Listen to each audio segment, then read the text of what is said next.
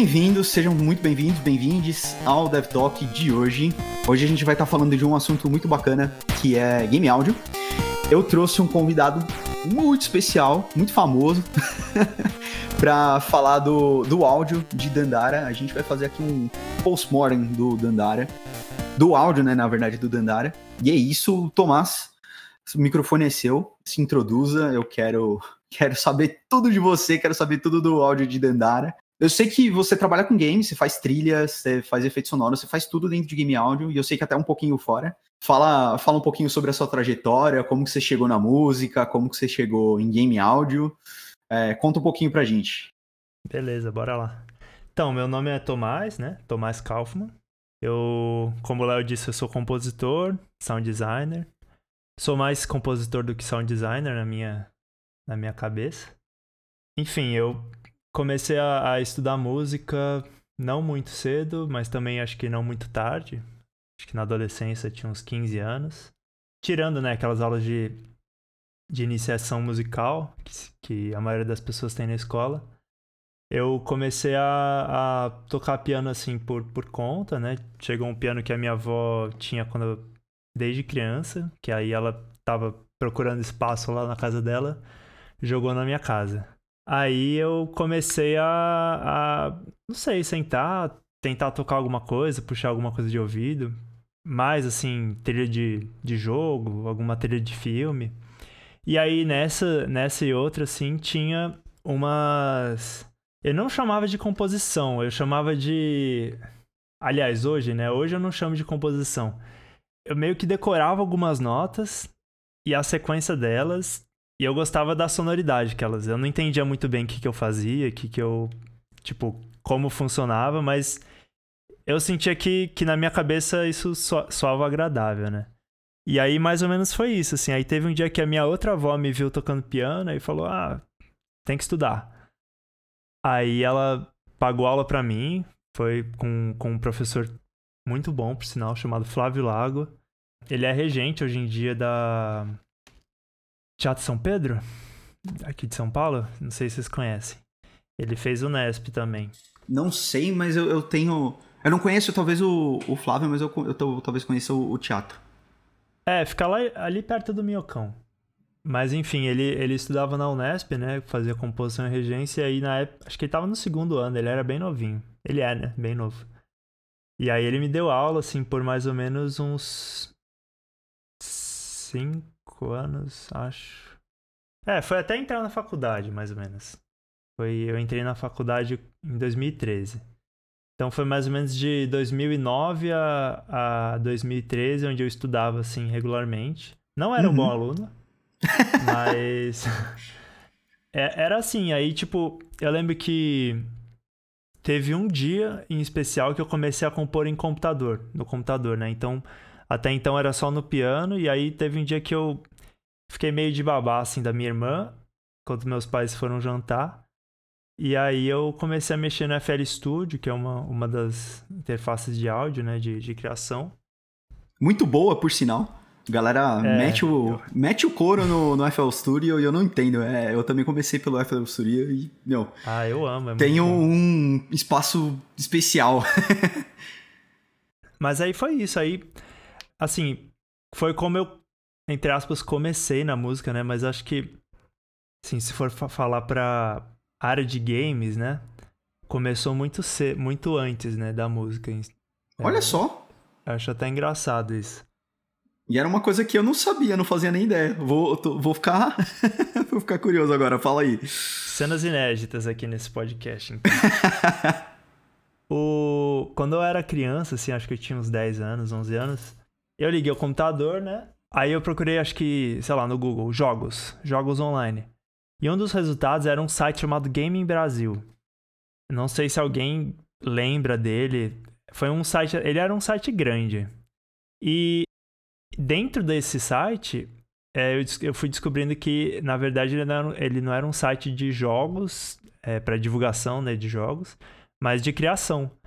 E aí eu fui me envolvendo em criação de jogos, usei é, o usei Multimedia Fusion, estudei o Construct. E aí eu fui conhecendo uma galera, assim, por exemplo, o Danilo Dias era dessa época já.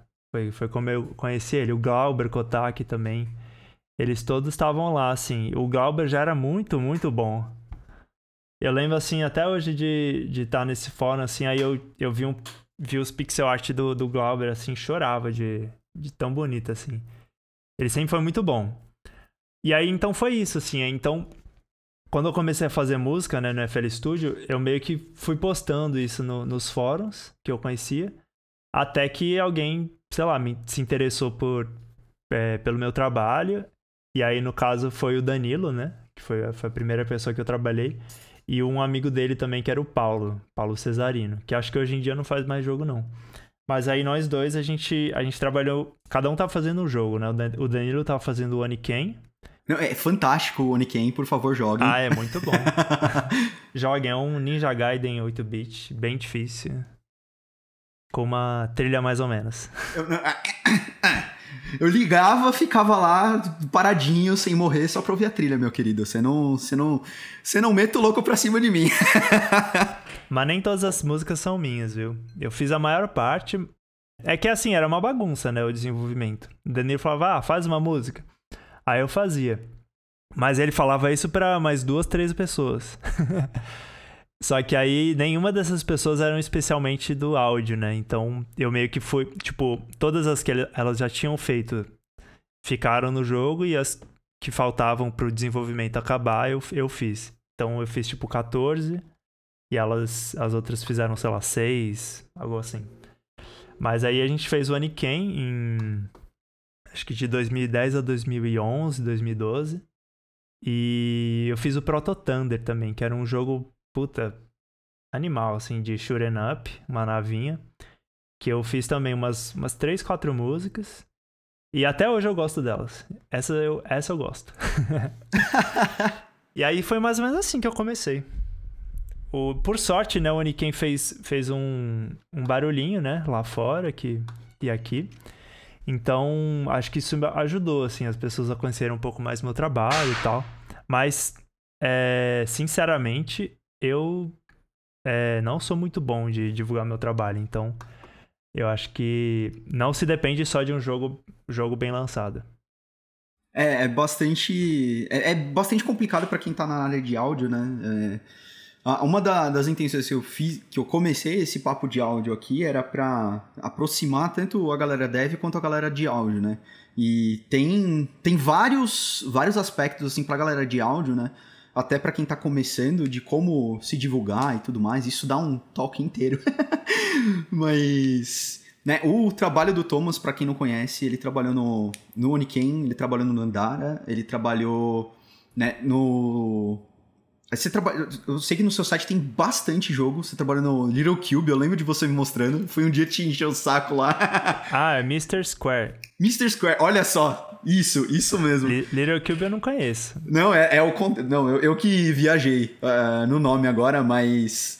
Eu lembro de pedir ajuda para você quando eu tava começando em game áudio e, e, aí você me passou a música, falou: "Ó, oh, esse jogo aqui eu tô desenvolvendo a música" e era super carismática a trilha e eu acho que é uma uma característica muito da, do seu trabalho que eu vejo que você tem um cuidado animal, assim, para as trilhas que você faz.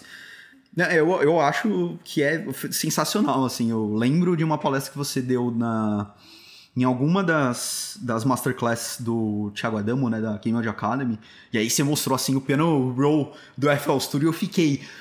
Meu Deus, cara, esse cara não dorme. É que ali, ali tava tudo reduzido. Isso assim, tá tudo exprimido, mas tinha bastante coisa. Tinha não, é, é, foi insano aquilo. Foi uma pena que, que você não conseguiu explicar tudo, né? Foi meio na correria. É, ficou muito. Ficou muito. Tinha muita gente para falar, né? Então ficou Sim. um espaço muito curto. Eu lembro que tava o, o Glauber, o Sybase, ele também falou naquele dia. Tinha. O Shota na cama, ele tava. Ele tava nesse dia com vocês ou não? Tava, tava. Sim. Tava, né? E foi. É, foi, foi, no mesmo dia, acho que foi todo. Tudo no mesmo dia. o Thiago Adamo chamou todo mundo. E sim, gente, o nome dele é Xota na Cama. Conformem-se. É... ele, sabe, ele sabe do nome e ele faz piadas com isso o tempo todo. Mas. É... Então, falando um pouco de, do Dandara, que essa apresentação que você fez lá na, na Masterclass, eu lembro que era do Dandara.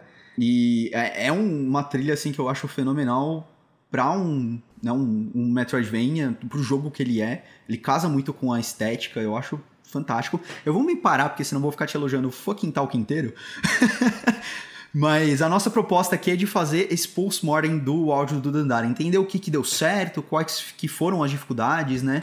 E talvez até o que, que você faria diferente a partir dessa.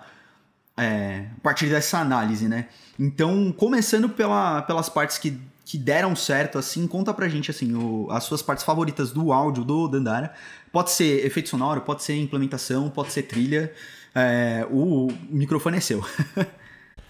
Tá, então, é, quando eu penso assim no que, que eu mais gosto do Dandara, é, me vem assim algumas, algumas questões assim, que acho que não são exatamente musicais, algumas são, mas assim, para mim a coisa mais legal do Dandara foi poder desenvolver um, o trabalho que eu quisesse, assim. É, e isso, assim, eu não falo assim tipo, liberdade criativa, mas assim, isso, isso era explícito desde a primeira conversa que eu, o João e o Lucas a gente teve, né? Uhum. E para mim, assim, é quase que você dá uma carta branca de um jogo, de uma ideia legal, com uma história muito da hora. E fala, faz o que você quiser. E para mim, eu me sinto muito privilegiado, assim, quando eu penso nisso. Porque eu sei que não funciona muito bem assim sei lá, eu digo mais, assim, acho que eu sou uma pessoa meio de sorte nesse sentido, assim, porque várias trilhas que eu trabalhei foram mais ou menos nesse sentido. Mas o Dandara acho que fugiu um pouco mais do escopo, justamente porque, apesar de, de, de eu ter uma carta branca, né, para trabalhar, as ideias eram muito discutidas. Então, esse é outro fator que eu, que eu gosto muito de, de levantar.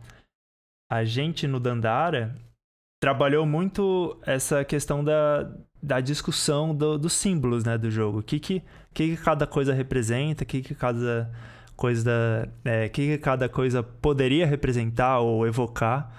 Mas assim, tir, tirando agora o meu crédito de lado, as coisas que formaram assim, o mundo, a lore, né, o gameplay, foram tudo da, da obra do, do, do João e do, do, e do Lucas, né? Da Long Hat House. Eu cheguei quando, quando essas ideias já estavam formadas na cabeça dele. Mas para mim foi muito interessante chegar nesse ponto, porque é como se se a ideia já tivesse toda fresquinha lá, assim, toda pronta, preparada, para eu só adicionar a minha, o meu ponto de vista, né, a minha perspectiva agora no, aos olhos de, de um musicista, né, um, um sound designer, uhum. em como em como significar todas essas coisas que eles criaram. Então, é uma coisa assim que eu, que eu fico muito feliz que eu pude fazer no, no Dandara. E que eu acho que deu muito certo por, em, alguns, em alguns aspectos. E refletiu muito no, em como eu desenvolvi o trabalho, né, a partir disso. Uhum. Porque é, eu me via várias vezes é, com um caderninho, assim, sei lá, na faculdade. Sei lá, pensando, assim, nas, nos significados mesmo, assim, nada musical. Sei lá, essa personagem aqui, ela, ela representa, sei lá, liberdade, ela representa é, resiliência no jogo.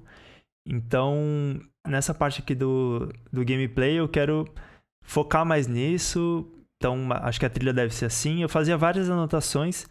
E eu acho que é muito legal você, às vezes, se desligar do processo só de produção musical, de é, confecção de asset, para pensar no que, que você tá fazendo, né? É, essa parte de ideação às vezes é uma parte importantíssima. Eu, eu me atrevo a dizer que você afiar o machado é tão importante, se não até mais importante do que você produzir em si. Que chegar na DOL sem ideia do que você vai fazer, vai sair alguma coisa que tá lá dentro da sua, sua zona de conforto e você não inova dessa forma, né? Eu Com sou, certeza. assim, vilão nesse sentido porque às vezes eu vou muito para essa parte de zona de conforto, mas em um jogo do escopo do Dandara, um jogo que fala de tanta. Né, fala muito da, no, da, nossa cultura, fala dessa questão de, né, de liberdade dentro de um, de um mundo meio até né, ditatorial, uma coisa meio, meio doidona, assim. Eu acho que uhum. ter o storytelling ali dentro do, da música é, é importante demais, né? Você pensar nessa parte. Eu acho que você, você fez um trabalho incrível nessa parte né, da, do Dandara. o. Não, falei, desculpa, te interrompi. Não, não, não, manda bala, manda bala. Não, eu ia só, eu ia só complementar, assim, que eu acho que, que ao mesmo tempo, assim, que tudo bem, tá numa zona de conforto, eu acho que desde que você se desafie a fazer isso, pelo menos no começo, né, quando você pega o projeto, seja, sei lá, experimentando timbre, é, tentando relacionar, às vezes, a, a narrativa com algum timbre, sabe? Sim. Mesmo que só faça sentido para você, eu sei disso, assim. Eu sei que as ideias que eu, que eu pensei e refleti sobre o Dandara e quis colocar nas trilhas, elas não vão ser escutadas por todo mundo. Elas uhum. não vão ser percebidas, né? É, é, não é todo mundo que vai ter esse, esse entendimento, né? De pegar todas as, não, as referências. Não, tudo bem também. Eu acho que a graça é justamente essa, a arte e a interpretação, né? Uhum. Então você, você tem, sei lá, você você vai ouvir de um jeito porque, sei lá, se relacionou, sei lá, com a sua família, é, com, sei lá, alguma relação familiar, sabe? Pode ser que, que a música te toque nesse sentido, assim. E acho que poucas pessoas, às vezes, a gente, né, de áudio, às vezes a gente esquece que a gente tá fazendo música e nem todo mundo escuta a música da mesma maneira que a gente escuta quando cria. Então, às vezes, a, a música ela toca em pontos é, muito mais diferentes do que a gente achou que fosse tocar. E esse é o legal, né? É, enfim, por que eu tô falando disso, né? Porque mesmo, mesmo, sei lá, eu não acho que a pessoa entendeu o trabalho de uma maneira diferente da que eu pensei, foi uma perda de tempo. Eu acho que isso acrescentou ao processo. Sim. Ela enriqueceu, né? E me fez aprender uma série de coisas que com certeza eu levo para outros projetos. Então, assim, é. A gente é um ser pensante, então vamos pensar, sabe? Aham. Uhum. É muito, muito foda essa parte de quando a gente ou, tem o feedback de outras pessoas, ouve nossas, nossas criações, é, dá uma nova perspectiva sobre isso. Isso mesmo que você falou, né? Uma, uma parte que deu super certo pro, pro Dandara foi exatamente você conseguir adicionar essa perspectiva do musicista, do sound designer, né? para uma para um, uma obra ali que já tá com, com o campo com o campo pronto, né? É, tava tudo arado lá. Inclusive, Thomas, uma perguntinha que, que eu queria fazer é em que parte mais ou menos do desenvolvimento você foi chamado para trabalhar na trilha? Cara, no começo. Teve um dia, né, que o João, ele é de BH, né, Belo Horizonte, e aí, só que ele tem família aqui em São Paulo. Então no Natal, geralmente, ele vem pra cá. E aí eu falei, ah, João, cola aqui, vamos jogar um, um Smash. aí ele veio, e aí ele veio com um protótipo assim, muito seco ainda. É, sei lá, a Dandara só pulava de parede em parede, e ela tinha uma metralhadora na época, não era nem um tiro. Porque no Dandara você carrega e atira, né? Tem, tem esse, esse delayzinho. Aí ele falou, ó, oh, tô fazendo esse jogo aqui, vamos, vamos trabalhar junto. Aí eu falei, ah, beleza. e, a, e, assim nasceu a. assim nasceu a ideia, né? É, mas assim, foi muito, foi muito do começo, assim. Foi em 2015. Eu só não participei da, assim, da questão teórica do jogo, né? Mas uhum. é, acompanhei desde o início. Claro que em, em diversos níveis, né? Não, também não vou, não vou é, falar que participei todos os dias do desenvolvimento, né? Porque, enfim, acho que não teria nem como. É, é bem complicado. Assim, pra gente que trabalha com som, às vezes a gente depende de algum asset estar tá pronto, ou então de alguma ideia em si, né? Tá, tá bem trabalhada é. pra gente poder esculpir. É, é engraçado. Nesse início, eu só tava. Eu tava caçando timbre, eu tava. Eu fiz o tema, né? O, o tema foi a primeira coisa que saiu. Então eu fiz o, a, o que hoje é o Dundar's Purpose. Uhum. Que é a, a música que toca no, no menu. E foi é... meio que a semente do, de todas as outras melodias, né? Então. Entendi. Tem um motivo, né? Que é aquele tananã. E aí eu fui, fui brincando. É bem simples, mas é, eu achei que deu para brincar bastante, assim, tanto melodicamente, tanto quanto texturalmente. Que foi uma coisa que eu trabalhei bastante no Dandara. É, eu acho que o, a intenção do, do motivo musical é, é, é isso mesmo, né? da, de você fazer uma ideia simples que possa se repetir e tomar outros significados. É, para quem tá de, de gaiato e não tá entendendo, não, não tá entendendo muito bem, é, é leitmotiv, ou leitmotiv, não sei como que pronuncia, mas é um. É tipo um pequeno tema que você dá para um personagem, ou então para uma cena específica, e isso rola pra caramba. É, principalmente em alguns jogos mais antigos, Final Fantasy tem é, pra cacete isso. Tanto que tem uma série no, no YouTube que é, se chama é, Warriors of Leitmotiv, que é do GameScore Fanfare, e ele fala só sobre leitmotiv dentro do Final Fantasy. E a gente trabalha muito com esse conceito. E para mim, assim, eu, eu amo toda, toda essa parte da, é, da timbrística do Dandara. Tudo é muito. É, pelo menos para mim, né? Tudo é muito. É, um pouco introvertido e, e reflexi, uh, você reflete muito, né? É uma coisa que, que te dá dentro do, da trilha e pô, eu acho que casa completamente com essa parte do, do de, da, da, proposta da história e da, do gameplay do jogo, né? É, até mesmo a parte da, da música, o, o motivo serviu como uma inspiração não musical. É, de, deixa eu tentar formalizar isso aqui. É, não, é, não é difícil, mas é difícil de pôr em palavras às vezes. Tem um motivo, né? Aí em cima desse motivo, eu tentei eh, construir uma, uma ideia, assim. Então, o, o motivo era o tema da Dandara, né? É, representava a Dandara. Uhum. Eu pensava assim, como então eu podia pegar esse, esse, esse motivo e expandir de uma maneira que ora fosse a Dandara, ora fosse a, a opressão que ela sofria, ora fosse a, sei lá, a ausência dela, a falta de, de, de poder que ela, que ela sentia quando quando estava num, num ambiente inimigo, sabe? E a partir disso tentar construir é, visualmente mesmo algumas, algumas, alguns fraseados, né? Então, invertendo né, o, o motivo ou repetindo ele muito rápido para criar uma textura.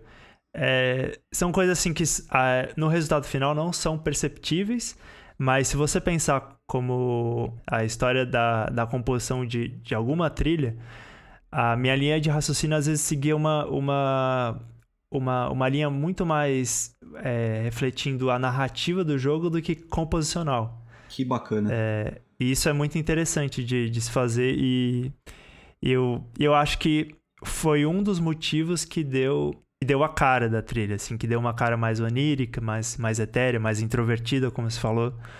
É, é interessante pensar isso.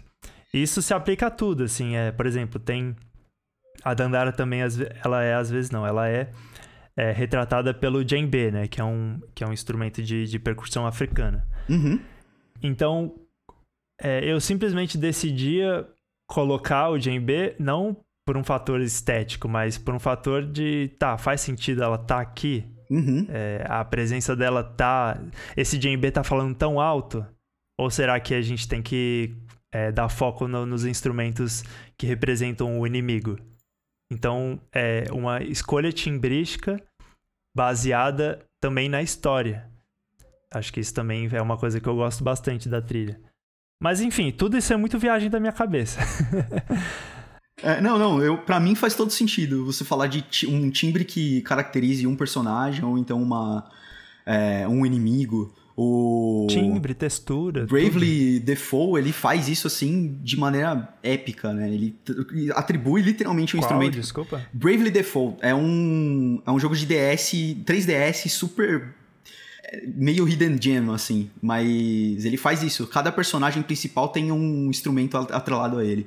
E o boss final, assim, do, do jogo, tocam todos os instrumentos juntos. Exatamente porque tem todos os personagens ali, né? Fazendo um especial fodão, assim, para derrotar o boss. É incrível.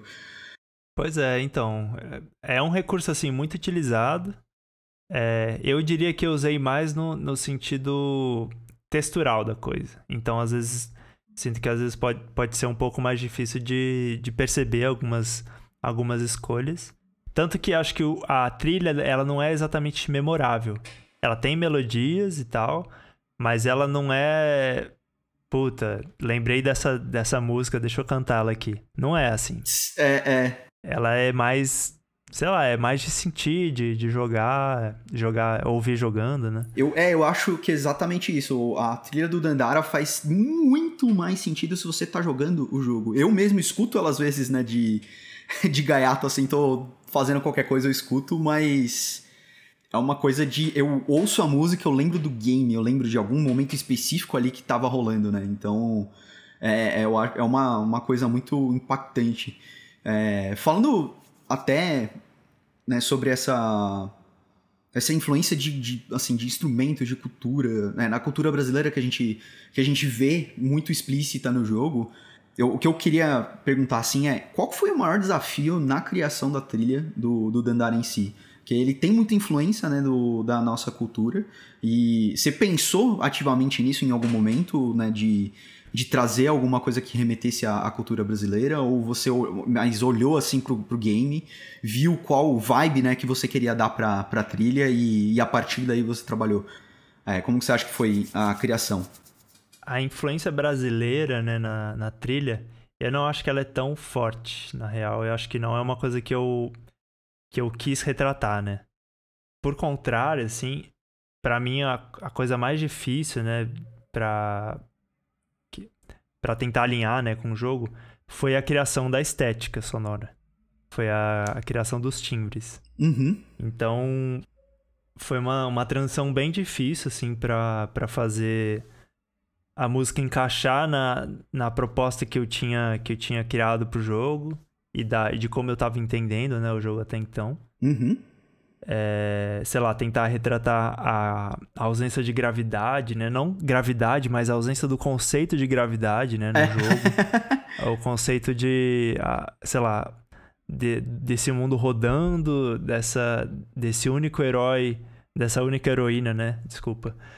Fazendo, fazendo uma trajetória sozinha. Então, tentar retratar isso pelos timbres foi a coisa mais difícil para mim na, na hora de do estilo, né? De dar um estilo pra, pra música.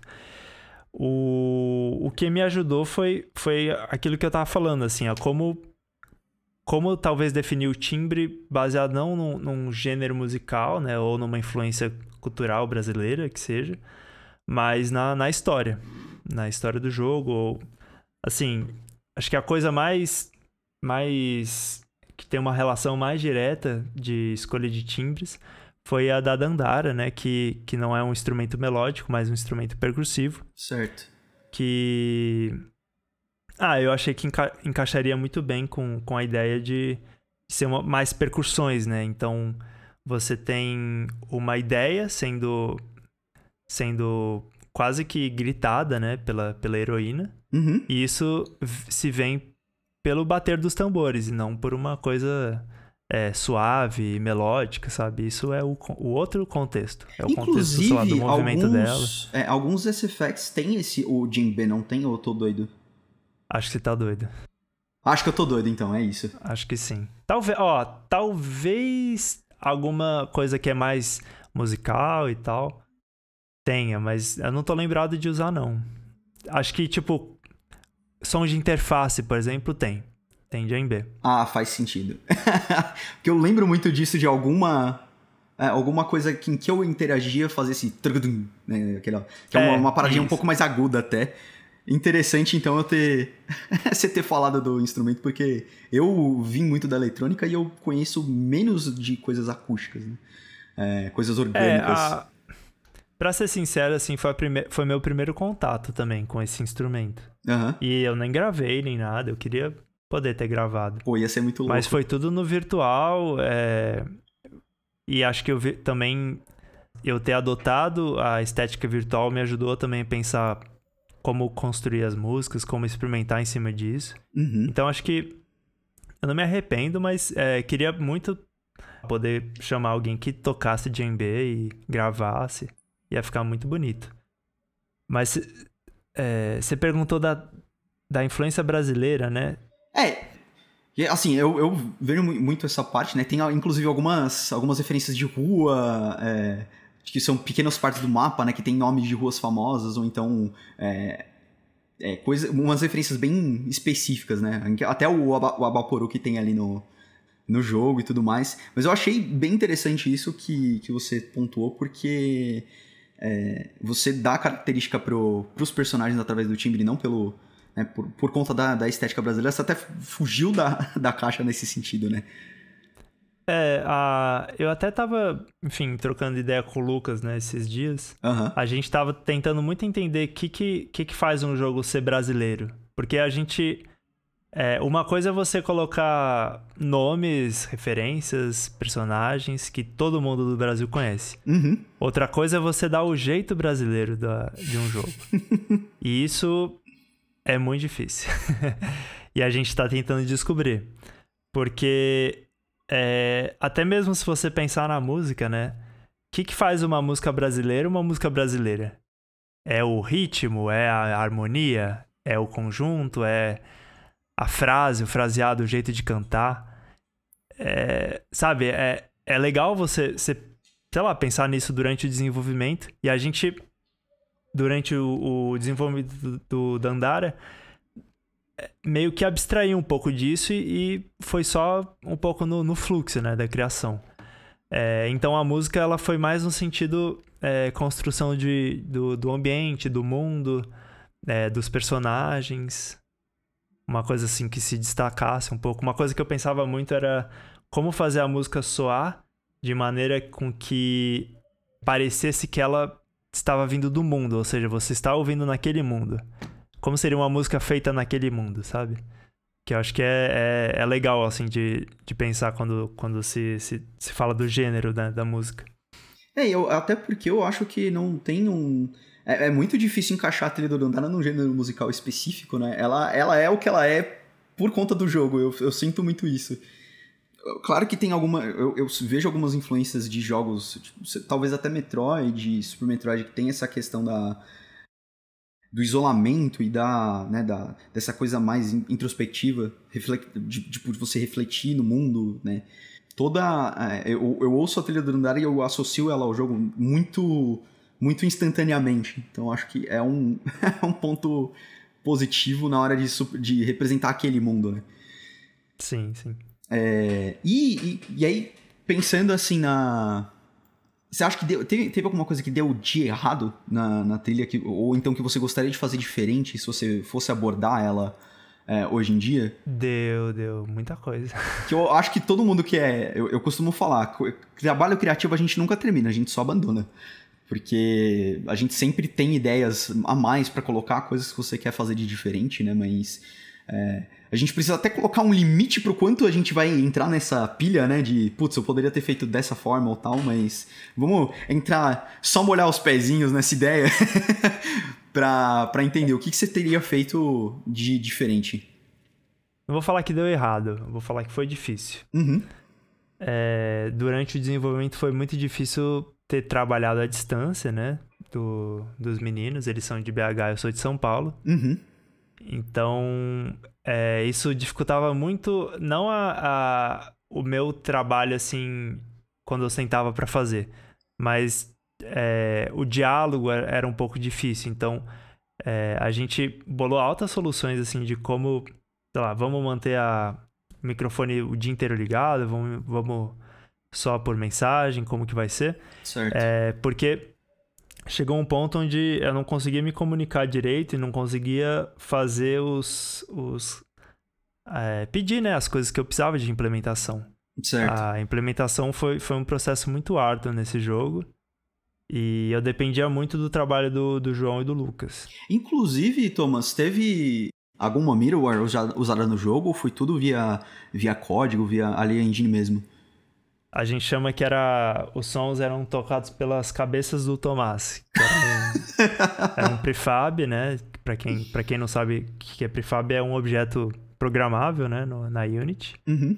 E, e o ícone da, da, do prefab era, minha, era uma cabeça recortada, que era minha. Caraca, que incrível! Então, todo, todo o som do jogo eram essas cabeças flutuantes que tocavam barulhinhos. Menos as músicas. As músicas eram. eram 2D mesmo, né? O processo de implementação é, era mais diferente. Mas era, puta, era muito, muito difícil, assim, porque, sei lá. tinha uma ideia, sei lá, pô, João, vamos, vamos fazer esse essa plataforma aqui mudar o pitch quando, quando ela anda ou baseado na velocidade. Uh, Era difícil. Uh, assim, com uma middleware você faz isso bem simples. Ah, o programador só precisa lá fazer algum, alguns cálculos, mas com a cabeça tinha que ver se, se não tinha nada que estava impedindo, se, se não ia dar um pau ali, se não ia dar outro pau ali. Então, nossa, teve muito bug de som e muita coisa que, que a gente, sei lá, que eu pensava tinha que ser cortada porque não dava, não dava para acontecer. Então, eu digo assim que a parte de implementação do áudio do Dandara é a coisa que eu mais mudaria. Eu várias vezes durante o desenvolvimento eu falei, vamos vamos abandonar tudo e trocar pra uma middleware, eu faço tudo de novo. não aguento mais. É, eu, eu consigo imaginar sua dor, cara, porque eu, eu, eu sempre tento dar o máximo convencer os devs de que, tipo, a, a middleware é uma, é uma mão na roda tão gigante, não só pra, pra gente, mas para eles, pro desenvolvimento como um todo, né? Porque você fazer essas, essas implementações no código tem um é uma pessoa aqui que foi corajoso o suficiente para fazer isso durante a London nesse fim de semana, que foi o Caio. E ele fez um sistema de áudio, é, entre aspas, procedural, né? Que era mais aleatório é, do jogo dele e funcionou assim, de boinha. Mas. Assim, eu, eu, olhei para ele assim, olhei, né, no, entre aspas, e falei, cara, você tem certeza que você fa quer fazer isso? Você não quer fazer isso na, no Fmod? Porque vai te dar tanto trabalho a menos. Mas ele foi na cara e na coragem e fez. É, a pera, pira de Ludundera, de Jam, né, em geral, acho que é aprender alguma coisa nova. Mas assim, é muito difícil você pegar e expandir, sabe, pra um, pra um jogo. Do escopo do Dandara, né? É, então, o, o Dandara tem muita, tem muita coisinha, então. Se você faz um sistema pensando no, no primeiro dia do desenvolvimento, você chega no, na metade e ele não serve mais. E isso aconteceu não só com ferramenta de áudio, mas com ferramenta de, sei lá, script de, de inimigo, inteligência artificial, de movimentação, muita coisa teve que ser refeita, né? Uhum. A trilha, a trilha sonora, até mesmo os timbres, né? A gente 2017 os timbres eram uns e depois de 2017 a, ganhou uma cara nova também. Então é normal, né? Você ir, refazendo algumas, as coisas quando elas valem a pena, né? Mas tem coisa que, por exemplo, na cabeça, né? Na, na minha cabeça. Pera, vamos lá. São os, os prefabs ou é a sua cabeça mesmo? Nas, nos prefabs, desculpa. Nos prefabs não fazia muito sentido, né? Trocar, porque, assim, tava tão já funcionando e era só, assim, um pouquinho a mais de trabalho que não valia a pena ter um trabalhão final e arriscar um monte de coisa, né? E acho que foi, um, foi uma boa escolha, assim. Não foi a minha escolha, mas foi uma boa escolha.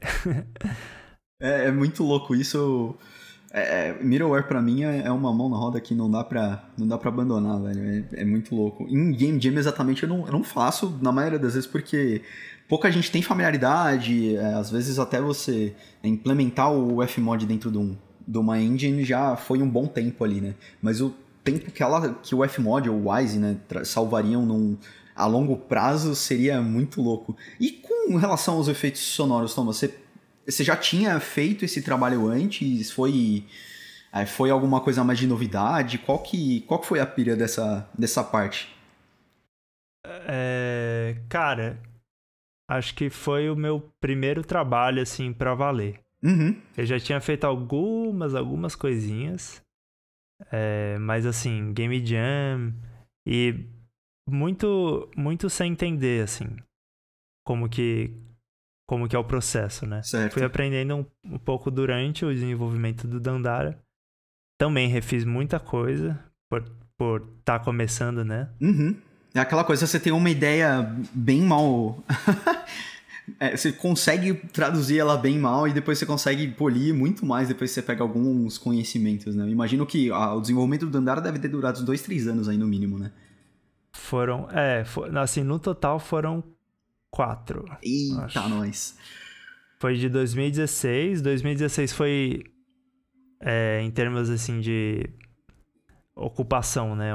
Onde eu me ocupei muito com o jogo, foi baixo. Eu me ocupei ok nível ok. 2017 foi punk e 2018 foi mais punk ainda. Uma, uma curva, né? Uma rampinha pra cima. E, 2000, e isso que o jogo lançou no começo de 2018, né? Então. Nossa, deve ter sido um, uma correria no final ali, né? É, mas aí depois a gente deu uma pausa e começou a, a trabalhar a DLC. E aí a DLC também foi gradualmente. Foi começo pouca coisa para fazer e aí no final correria imensa assim.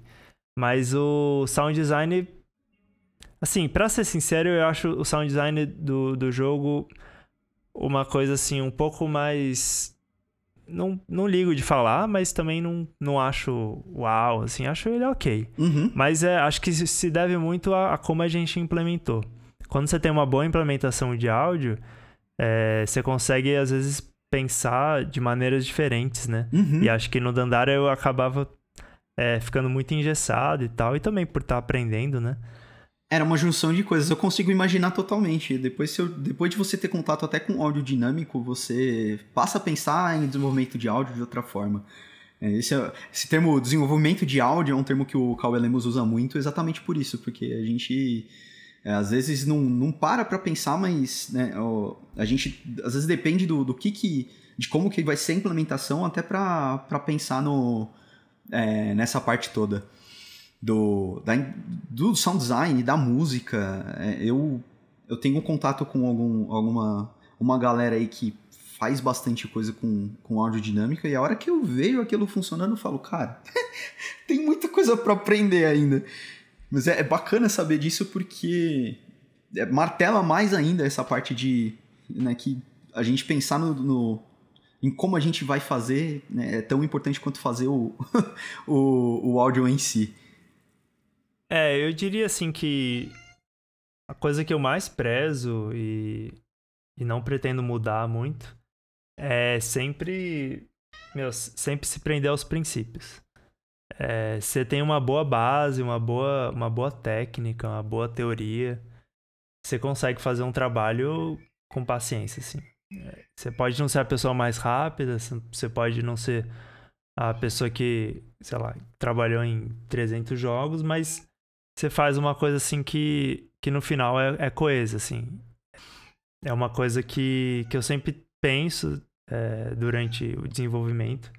E acho que é, sei lá, acho que é por isso que eu sou um pouco até contra assim, sair comprando equipamento, sair comprando microfone. Tipo, dá para fazer coisa simples e boa.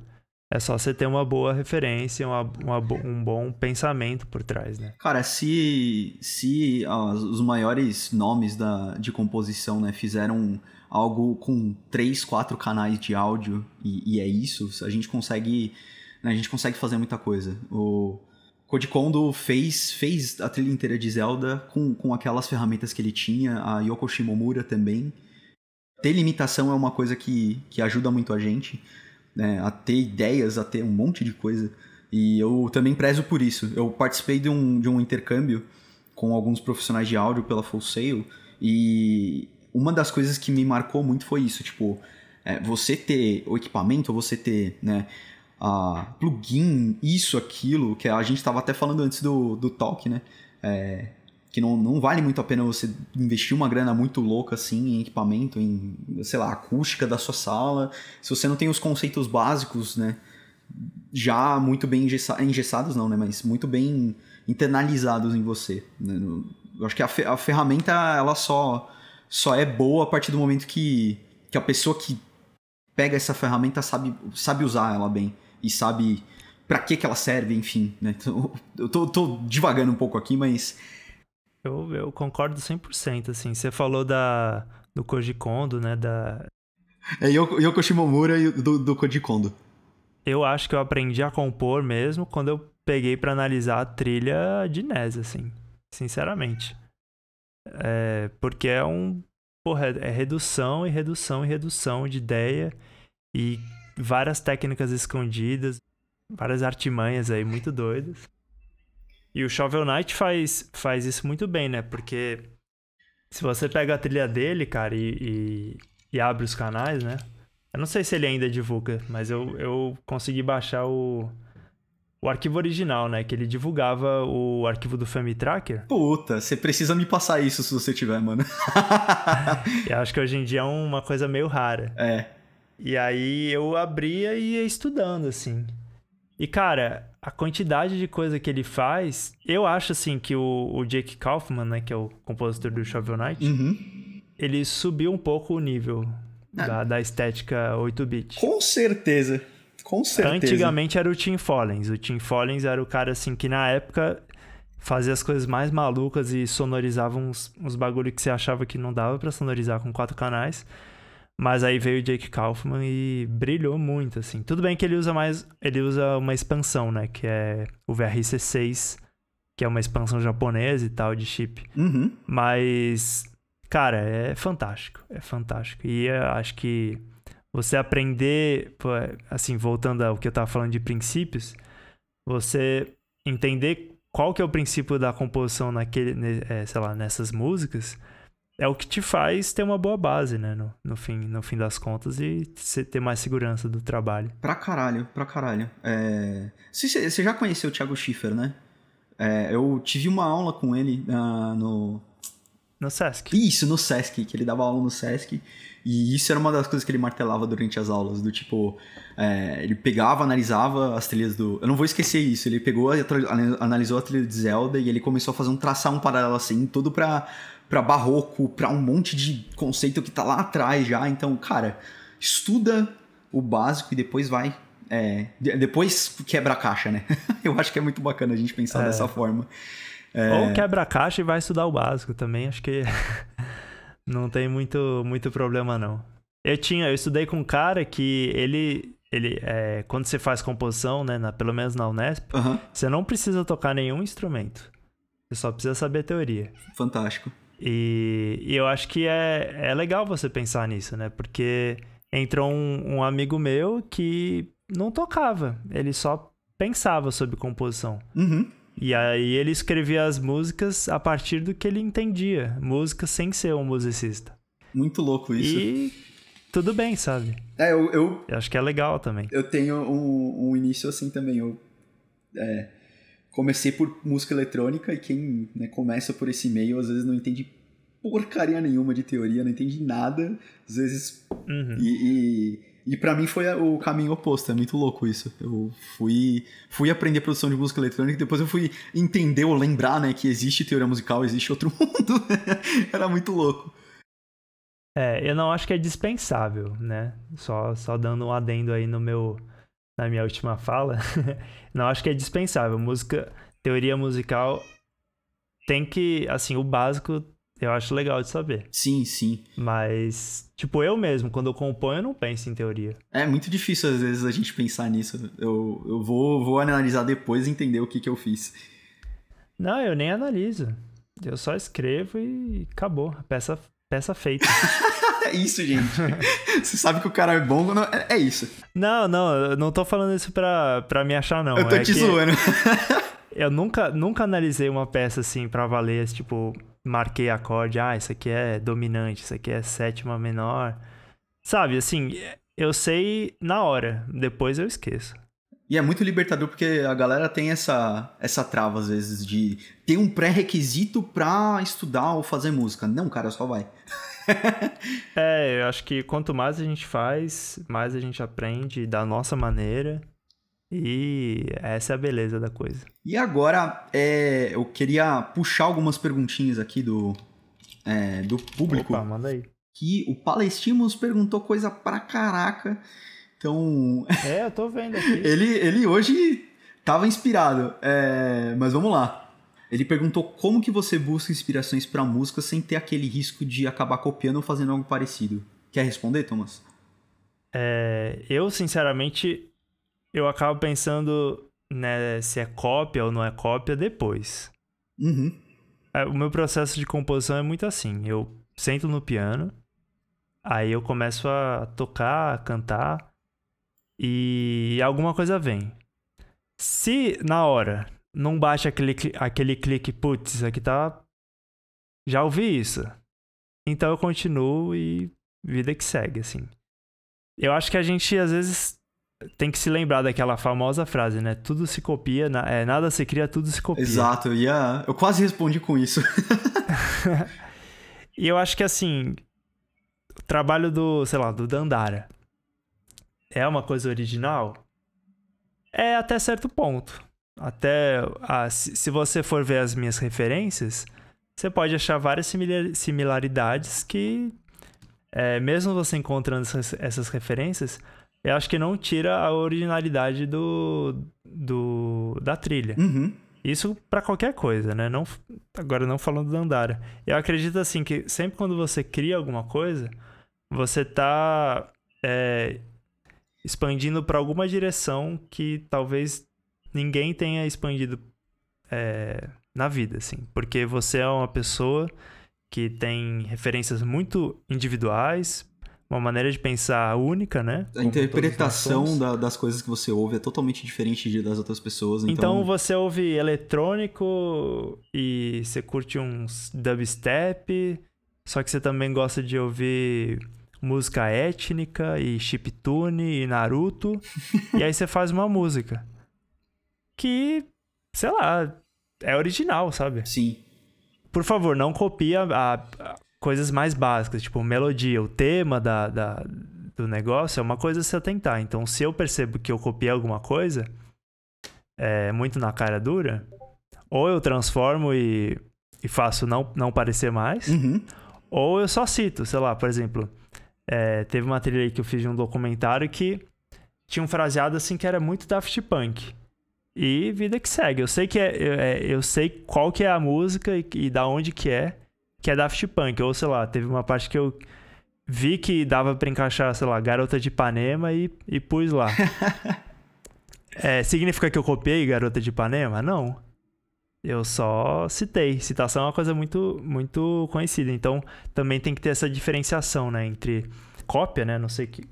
Ou se, ou se é citação.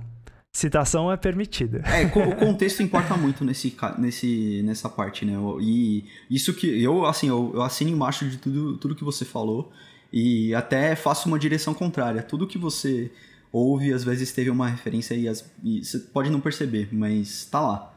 É, a, minha, a minha música de TCC foi assim.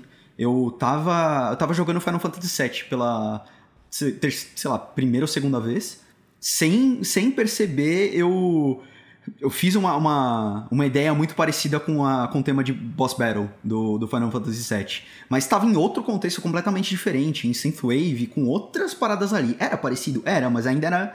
É, era alguma coisa que eu transformei, né? Então. É, é, é, isso que você falou. Contanto que você não pegue copy-paste literalmente, eu acho que tá ok você né, compor e, e não, não se preocupar tanto com isso. É, e acho que varia muito da, das suas referências, né? Você tem um histórico musical diferente do meu, e vai ser muito difícil você fazer alguma coisa parecida com a minha, a minha música e vice-versa, sabe? Acho que é, essa é a coisa legal e, e acho que meio que é, finaliza um pouco essa dúvida, né? De, ah, é cópia, tem o risco de copiar, não tem? É, eu acho que é mais fácil você não copiar do que copiar. Se você for parar assim para pensar no dia a dia, né? É, aí, ó, teve alguma uma pergunta aqui que, né, foi foi com relação a D4 e ao clima do jogo. Acho que a gente meio que respondeu isso, né? É, é, e tem a questão do, do, melhor instrumento, na opinião de, da gente, por que é o piano. Eu gosto muito do piano, cara, porque te dá uma, uma visão geral de tudo. Né? Fica eu, eu, eu, vejo dessa forma, né? Você consegue ver, ver tudo ali na, na sua cara e dá para você traduzir muitas coisas, né? Do piano para outros, outros lugares. Eu acho o que é bacana. O piano é o instrumento, o instrumento do regente, né? Você tem que pensar. Assim, não vou dizer que é o melhor, porque é muito difícil de tocar. Mas ele é o piano que te complementa, assim, sabe? Que te faz ter uma noção maior, assim, um pouco de harmonia, de é, de como orquestrar uma ideia. O piano ele causa muitas essas possibilidades. Melhor que o piano é só talvez a escaleta. Escaleta. verdade, verdade. E, e, não é por nada que o piano roll existe, né? Piano, porque é, exatamente você vê ali tudo numa visão de piano porque é isso. Você consegue enxergar as coisas com mais facilidade. Você comparar isso, por exemplo, com o violão, que, cara, é super, muito mais confuso. Eu entendo muito básico do, do violão, mas se me pedir pra, sei lá, explicar alguma coisa de teoria, ela vai ser muito difícil em comparação ao piano. Então acho que é bacana a gente pontuar isso, né? E aqui a gente tem três perguntinhas a mais, é isso? É, o Palestino nos mandou bala aqui. É... Manda ver, tô, tô por aí. Vamos lá, então, que foi com questão, você, se você já teve que trabalhar em conjunto com outros sound designers, sim, né? No Oniken você trabalhou com outras pessoas, né? Então, não. É, acho que é diferente. Você, eu entendo assim, trabalhar em conjunto é, é, fazer uma parceria. No caso, não teve parceria. Foi, foram duas coisas individuais que se é, juntaram, né? Sim, exatamente. É. É, eu adoraria trabalhar com alguém, assim, um sound designer junto, aprender junto, mas até hoje não rolou. É, então eu sigo fazendo sozinho. Eu posso responder porque o último, um dos últimos trabalhos que eu, que eu tive, eu, eu contei com a ajuda do Bernard. É, não o Bernardo Rodrigues, que está aqui com a gente, que ele é, comanda aí o, o Almanac VGM, que é um podcast, hum, ó, fenomenal. E, mas assim, o que, que aconteceu? Eu cheguei de, no desenvolvimento do jogo depois. A trilha já estava né, no, em andamento e eu cheguei para fazer o, o, sound design. Então, o que, que aconteceu no caso? Eu tive que me adequar, me, me adequar à trilha em certos pontos. Se a gente fosse dar continuidade ao Together, é, eu ia ter que pensar, muita, repensar muitas coisas para não conflitar com a trilha, né, coisas do tipo. Ou então, às vezes, até o caminho reverso pode acontecer né? Porque o feedback sonoro, eu às vezes acredito que ele é mais importante do que a, a trilha, em alguns pontos. Né? Acho que é uma, uma curva assim de aonde que cada parte vai importar mais, mas é, teve coisas que eu tive que fazer é, efeitos sonoros tonais para casar com a música e o próprio assovio do jogo, né? Para dar um contexto aqui, o Together ele é um jogo de é, orden, ordenhar não, pastorar ovelhas. E você controla um cachorro através de um apito que você, a personagem, tá, tá usando. Então você só tem dois apitinhos, é, dois comandos e quatro sons de apito, entre aspas. É, e eu tinha, assim, se eu fosse continuar, eu ia ter que adequar é, esses apitos para não, assim, para ter um, é, para casar com uma música, né? Tava tipo em dó sustenido e a música era em dó menor. então era, era meio complicado, mas é, não é, não é nada. Às vezes dá pra encaixar. Dá, é, às vezes dá, às vezes dá. E até por questão de chamar a atenção do player era algo que era interessante, mas não é nada. É, não é um bicho de sete cabeças, né? Se, se você quiser, a gente conversa no pós-talk tudo sobre essa parte, mas é. Eu acho que é uma experiência que agrega muito. É, você poder dar um foco especial pro SFX enquanto outra pessoa tá pensando na música e depois você né, trocar figurinhas entre si para fazer uma proposta coesa pro jogo. A única coisa assim que já me aconteceu foi não ter feito uma das partes. Então o desenvolvedor não, não queria é, gastar com, com efeito sonoro. Então, por exemplo, no Mr. Square eu só fiz a música. Os efeitos sonoros foram eles mesmos, eles cataram lá na internet e resolveu. Não acho que isso me impactou é, na hora de criar acho que a ideia era justamente eu dar um pouco da estética do sonórica do jogo, sonora do jogo. Uhum. No teve também outra outra outro jogo que eu fiz que foi a mesma coisa. A a música acho que é, acabou é, se destacando assim na, na, na, questão da de gênero, né? Foi, foi bem diferente dos efeitos sonoros. É, porque o, o desenvolvedor não quis fazer efeito sonoro no, no final das contas. E eu acho que tudo bem assim também. Agora, quando, quando você está trabalhando com outro profissional da área, né? Eu acho que você tem que tomar certos cuidados e aí é pra, ficar bem legal mesmo. É, eu, eu gosto bastante. Inclusive, pra, se você tiver interesse, Palestino, tem uma. É, uma talk do GDC falando sobre o som de Hyper Light Drifter, que teve o Disaster Piece e o Akash Takar falando sobre como foi fazer esse trabalho em, né, em conjunto. É, então é, é uma referência bem bacana para essa dúvida que você teve. É, e as últimas duas perguntas aqui que a gente tá, tá em cima do tempo. É, se, você, se, a gente já teve que descartar alguma trilha por completo por não se adequar ao jogo. Primeiro você, Thomas. É, por se adequar, não. É, eu tenho Sempre tive sorte nisso. Eu sempre mandava música e era aprovada. Mas eu já perdi muita música que o projeto desandou. Então tem uma tem um conjunto de músicas de um, de um jogo. É, não sei se vocês vão lembrar, né? Mas foi o. O Moira. Não, é, o, o Moira também, né? O Moira, enfim, tá no Eterno Hiato. Mas antes do Moira tem. Aliás, acho que foi durante o Moira. Eu fiz a trilha de um. Meio que do Proto Thunder 2, né? Que era aquele primeiro jogo que eu trabalhei. Uhum. E nossa, eu adorava, assim. Eu amo essa trilha. e nunca vai sair como jogo porque. Enfim, o desenvolvedor só parou de, de criar jogos. Mas, sei lá, de assim, ter que refazer a trilha, vou tentar dar uma dica, assim. Quando alguém recusa uma peça sua, não é porque ela não gostou da sua peça inteira. É porque talvez ela tenha encanado com algum elemento e ela não esteja sabendo entender como explicar isso. Uhum. É, é sempre como eu vejo, assim. Então, antes de você descartar qualquer trilha, qualquer trabalho, tenta investigar um pouco mais no assunto. Tipo, ah, é, você não gostou disso? Tenta é, levantar suas próprias dúvidas. Eu gosto muito de mandar uns MP3 recortado, sem com o instrumento faltando, para desenvolvedor ver. É, e eu sei que está incompleto.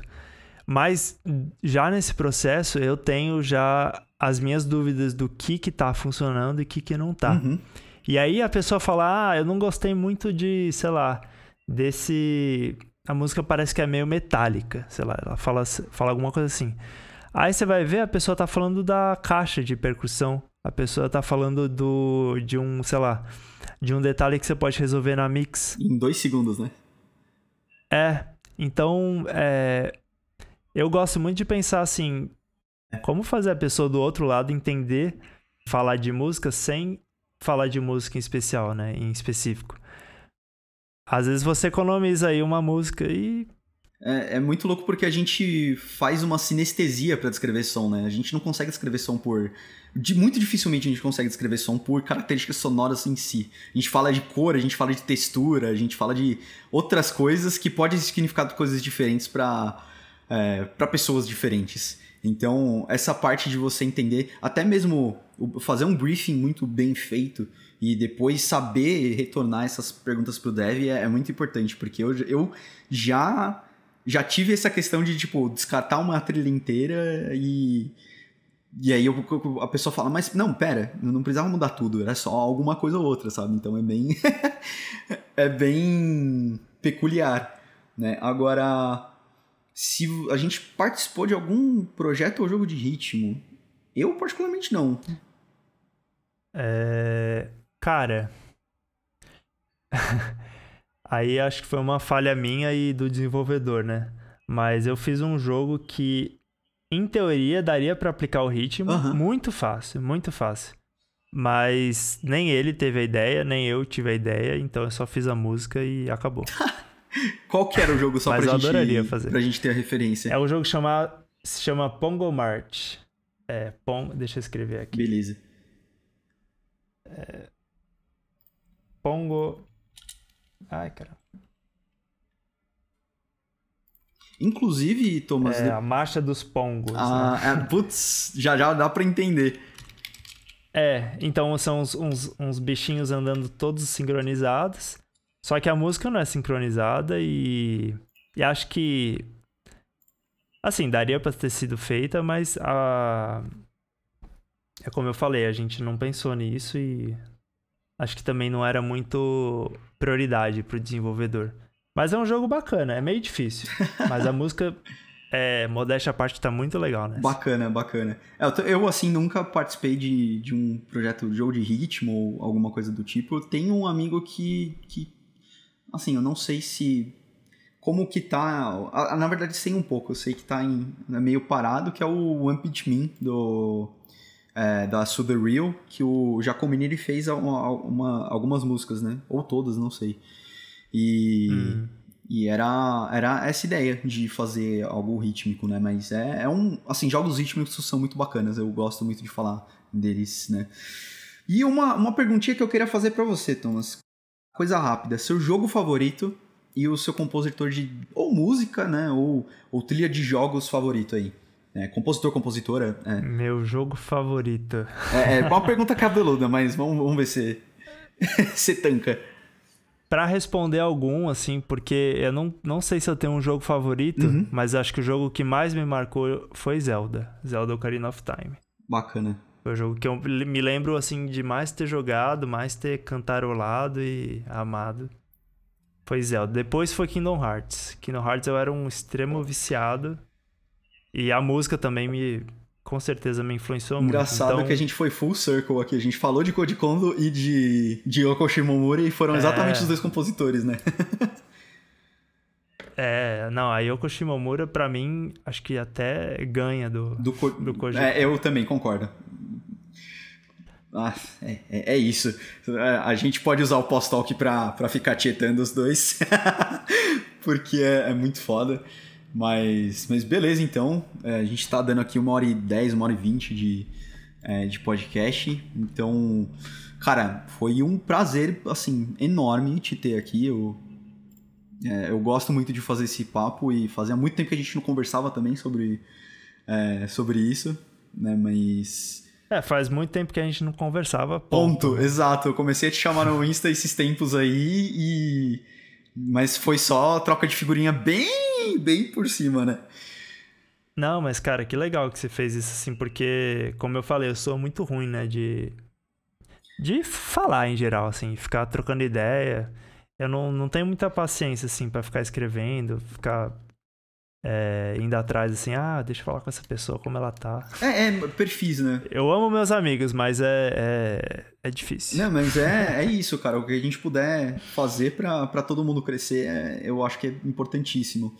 Mas a, a, vai estar tá em formato de podcast, a gente vai estar tá te divulgando também né, todo, a todo momento. E eu quero né, eu quero fazer alguma coisa mais pro final do ano que envolvam várias pessoas aí. E né? Pode ter certeza que eu, que eu, vou, que eu vou te chamar para fazer parte.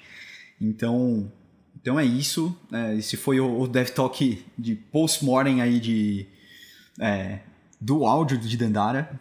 É, foi uma coisa muito foda para mim.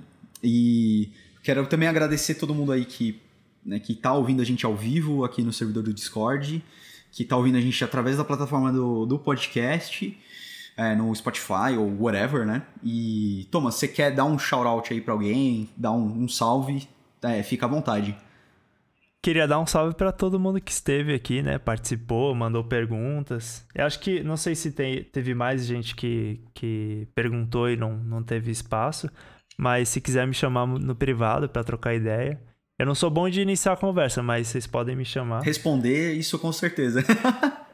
É, e espero que vocês tenham gostado aí, é, que eu possa ter ensinado alguma coisa sobre o meu processo e que é, de alguma maneira influencie no de vocês e vamos trocar figurinha aí. E ouçam Dandara, joguem Dandara. Joguem Dandara, joguem tem toda toda fucking plataforma que vocês imaginarem tem Dandara, cara, é, inc é incrível isso. Ó, agora eu acho que vai, hein? Agora foi os links. Eu passei alguns links aí do Thomas, né, nas redes sociais dele. É, o Thomas é Thomas com dois M's e Z né, no, nas redes sociais. Tomás. Tomás. Ai, meu Deus, eu tô te chamando de Thomas o talk inteiro, não tô? Eu, eu tô. Não, acho que não. não. Acho ah, então menos mal. Não que eu tenha percebido, eu percebi agora. Mas eu só tô enchendo o saco, velho. Não, cara, e você tá certo, eu também, eu, eu sei como, como é isso. Às vezes as pessoas colocam um acento no meu nome e aí eu fico, cara, não. Eu, eu sei que é o certo, mas no meu logo tá assim, então vamos deixar assim.